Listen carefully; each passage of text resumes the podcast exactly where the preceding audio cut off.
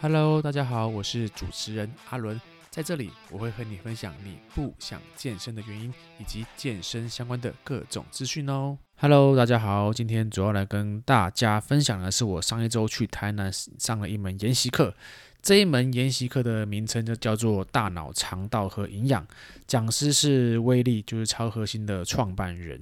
那我之所以会上这门课的原因，是因为我在前几年，我记得是一六年还一七年的时候，我在进入健身教练产业之前，我就有去上过威力的运动营养的课程。那当时我去上那门课程，对我尔后的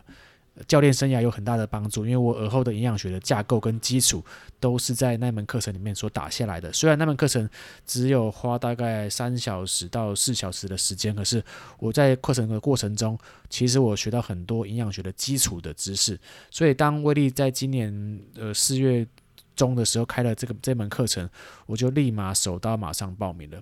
那我今天会稍微简单分享一下这门课程的一些心得跟观点。好，那首先呢，这门课程是大脑、肠道跟营养嘛。那讲这个肠道跟营养的部分呢，它其实已经颠覆了我对之前运动营养学课程的一个认知跟了解。在传统的教练或健身的产业里面，我们通常给客户或给学生或给自己的。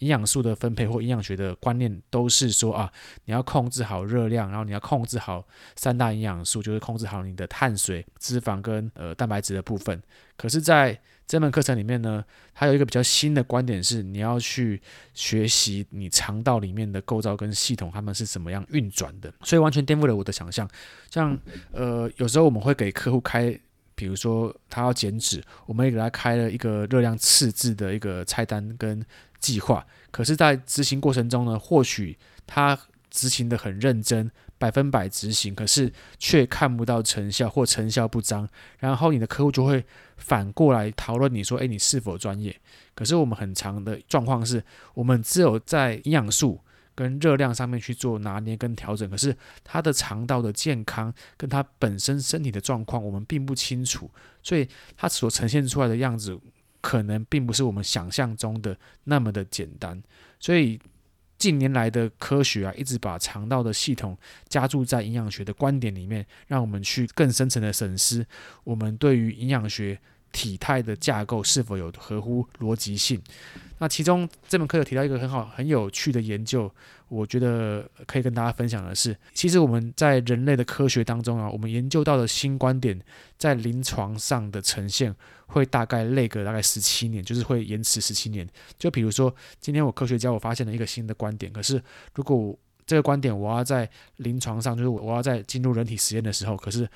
在这个过程我们会 delay 十七年，所以基本上我们现在所学的科学。不管是健身、运动、营养，其实都是相对落后的。像早年我们对于肌肉跟肌动学的了解是呃比较深层的嘛，可是肌肉的解剖学它已经是好几百年的年的历史，可是，在近几年已经加入了筋膜系统了。但我们人类对于筋膜系统的了解其实还非常的浅。套用在现在的肠道来说的话，我们对于大肠还是一些益生菌还是什么菌之类的，我们对于这类型细菌的研究也是非常非常的浅的。所以说，早在以前的营养学里面，我们都只了解到三大营养素。可是三大营养素这东西，早在我们可能小学甚至更久之前就已经有这样的一个科学。可是我们到了现在，我们还是。很普遍的在使用它，并没有新的观点去介入的时候，你的营养学的观点会相对落后。那这是一开始的时候，威力在跟我们讨论的这个观点，我觉得是非常非常的新颖的。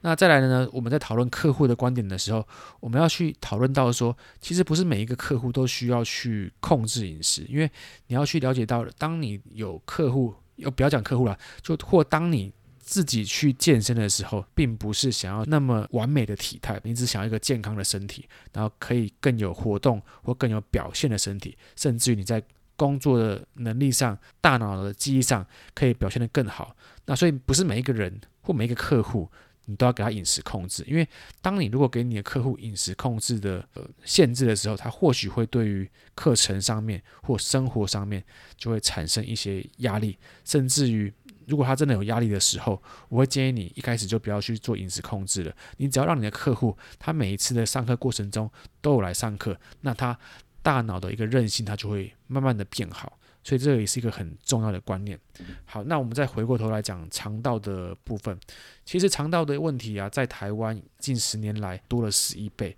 也表示说我们每年。平均会新增一千个人有肠道的问题，像我很多的亲戚都有罹患大肠癌的现象，或者是我们有很长会有一些肠胃不舒服的症状，在我的同事或朋友之间。所以它这个状况啊，其实都是跟我们的饮食还有生活形态有相关性的，并不是基因哦。因为你看哦，近十年来多了十一倍，并不是说我们的基因让我们的身身体变成这样的情况，在这么短的时间内就增加了这么多的肠胃问题，表示与我们的饮食跟生活形态会有非常非常大的关联性。那为什么会有肠道问题呢？其实我把它套用在。呃，健身的这个产业当中来来说好了，像我们健身都很要求一定要吃蛋白质嘛，要增肌嘛，然后吃蛋白质可以预防就肌肉分解嘛。那在我们健身的这个过程中，我们会很长很长选择的是动物性蛋白质，因为我们教练的一致说法都是说啊，动物性蛋白质的吸收比较好，然后植物性蛋白质的吸收很差，而且而且动物性蛋白质还有很好的氨基酸。氨基酸的成分也比较多，所以我们应该要选择动物性蛋白质。可是啊，在这门课程的观点里面，他是说我们动物性蛋白质会增加我们心血管疾病的风险，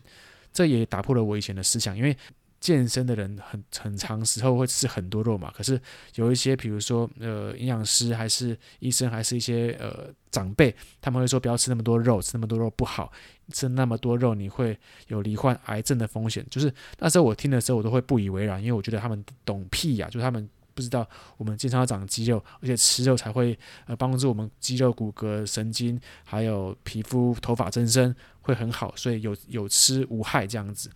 可是后来。听了这门课之后，我才了解到说，其实动物性蛋白质真的真的会增加心血管疾病的风险。那相反的，植物性蛋白质可以提升我们好的肠道菌。那好的肠道菌，它可以帮助我们保护我们肠道的屏障，让我们肠道有一个保护层，让坏菌没有办法直接影响到我们肠道的健康。所以。肠道菌和代谢状况啊，它其实也有很高很高的影响。因为如果你有一个好的肠道菌，基本上你不用太刻意的去控制你的饮食，你也会有一个好的体态。那这个观点我觉得也蛮新的。肠道菌它不只对代谢状况有影响，它甚至在呃近几年，它也发现到说它对我们的大脑也有影响，像。呃，肠道的神经传导透过迷走神经，比我们大脑传递的速度还要来得快，也表示说，我们的肠道啊，其实有百分之九十的就血清素跟百分之五十的多巴胺都是由我们的肠道所组合而成的。那基本上，血清素、多巴胺都是属于大脑的愉悦跟开心的荷尔蒙，所以你如果有一个好的肠道，你就会有一个好的心情。我觉得超厉害的，就是从肠道的影响就可以直接。贯穿到你的大脑，让你大脑产生好的心情，这是我觉得很新的一个知识。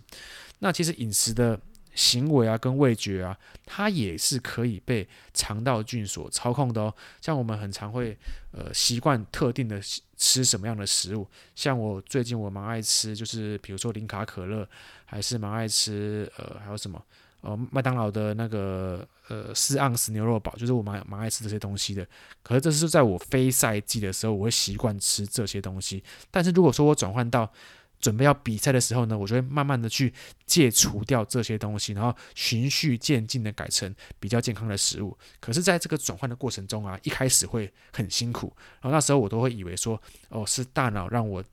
的习惯产生这样的连结。可是殊不知，其实我们的肠道。才是适应这些食物主要的关键。那可能会有些人问说：“那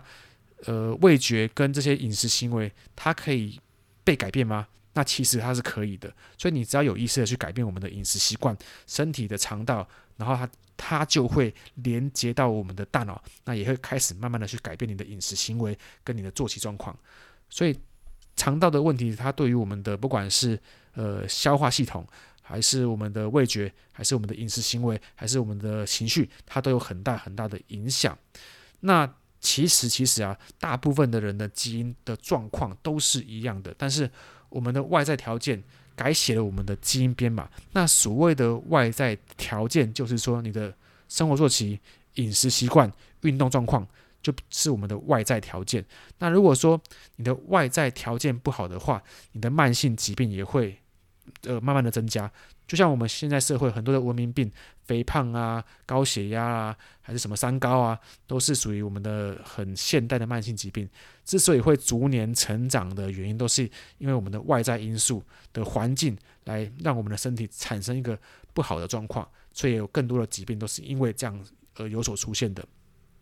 反过来说呢，我们要如何增加肠道的健康呢？那就是你要增加肠道内的好的细菌。那要怎么增加肠道内好的细菌呢？非常非常的简单，就是你要去多吃纤维。纤维包括什么？包括呃蔬菜类、水果类、全谷类、豆类，什么黑豆、红豆、黄豆、大豆，什么豆都可以。那你要把这些纤维的饮食的内容多样性一点。我们每周至少要吃三十种不一样的蔬菜水果，然后全谷豆类，来增加我们食物的多样性，才能增加你肠道中的好菌。这边跟大家讲，说你每吃一个食物，都会造就你每天不一样的自己。那这门课有一个很很很有趣的主题是今天的食物，明天的自己，就是表示说你赶快去选择一个你。认为正确的好的食物，好的纤维质，来增加肠道中的好菌。那好菌可以帮助你呈现好的体态、好的记忆、好的情绪，帮助非常非常的大。那所以这门课有一个很大很大的重点是在于我们肠胃上面的健康。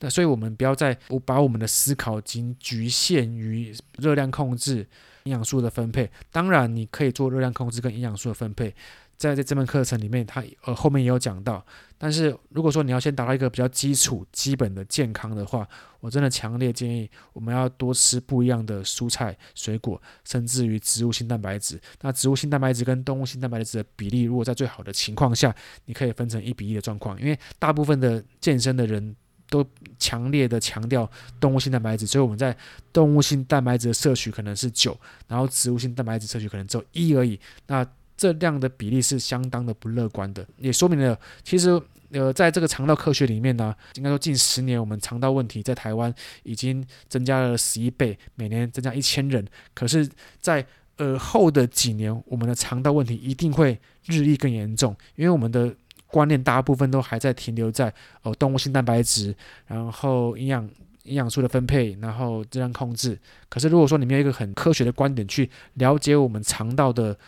转换的时候，你就会很容易陷入在不健康的身体里面。好，那大致上在肠道的这个篇章里面是这样讲的。那后面课程里面比较多的是在热量控制的计算，还有营养素的分配里面。那我会蛮建议大家，如果对后面的课程比较有兴趣的话，那也可以去上威力的课程，你会有更大一步的了解哦。那今天这一门。大脑、肠道跟营养的课程，我就简单分享到这边。那希望大家会喜欢。如果你有任何问题的话，欢迎追踪我的 IG Populuen P O P U L E N。我们下次见，大家拜拜。